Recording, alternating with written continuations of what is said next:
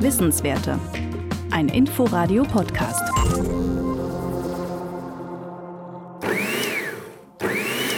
Es kann sein, dass der Motor, der sitzt links, dass der per Riemen übertragen wird und zwar auf diese senkrechte Achse, wo dann nachher das Messer draufsteckt. Der Motor läuft, aber das Messer steht still. Rüdiger Bittner, seit Jahren ehrenamtlicher Experte im Repair Café, hat genau diesen Fehler schon bei vielen Küchenmaschinen erlebt. Ich möge bitte mal das Gerät unten öffnen und hineinschauen, dabei natürlich auf meine Sicherheit achten. Immer Stecker raus, man weiß nicht, wo man irgendwo rankommt an ein offenes elektrisches Teil, an einen Anschluss und dann ist das geschehen. Das muss man nicht riskieren. Stecker raus, vier Schrauben lösen, den Gehäuseboden abnehmen und im Inneren der Maschine tatsächlich einen gebrochenen Keilriemen vorfinden. So einfach ist das.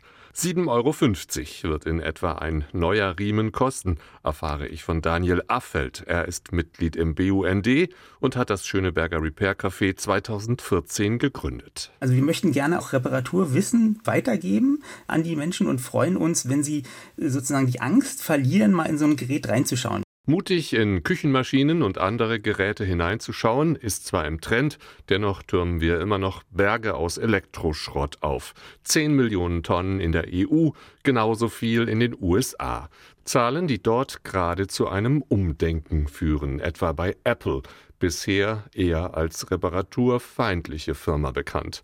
Per Verordnung hat das Weiße Haus den wertvollsten Konzern der Elektronikbranche gerade dazu gebracht, Ersatzteile anzubieten. Dies wird international als Erfolg beim Kampf um das Recht auf Reparatur gewertet. In Berlin müssen pro Jahr immerhin rund 50.000 Tonnen Elektroschrott entsorgt werden. Kostbarer Schrott, wie Benjamin Bongard sagt. Er leitet in der Berliner Senatsverwaltung für Umwelt das Referat Kreislaufwirtschaft und Ressourcenschonung. Die großen Umweltschutzpotenziale liegen bei den Elektrogeräten. Wenn ich daran denke, welche Rohstoffe in Elektrogeräten verbaut sind und welcher CO2-Rucksack in solchen Geräten steckt, dann sind da natürlich die erheblichen Potenziale. Den CO2-Rucksack verschiedener Produkte, darunter auch Laptops, hat die Senatsverwaltung schon vor einigen Jahren berechnen lassen. Die Lebensdauer eines tragbaren Computers ließe sich mit einem neuen Akku und neuer Festplatte verdoppeln von drei auf sechs Jahre und diese Weiterverwendung spart etwa die Hälfte des CO2-Äquivalents ein, das zur Herstellung eines neuen Geräts verbraucht würde. Trotz eindeutiger Zahlen ist die Wiederverwendungsquote in Deutschland aber nur gering, liegt unter 5 Prozent. 95 Prozent der ausrangierten Elektrogeräte werden lediglich wieder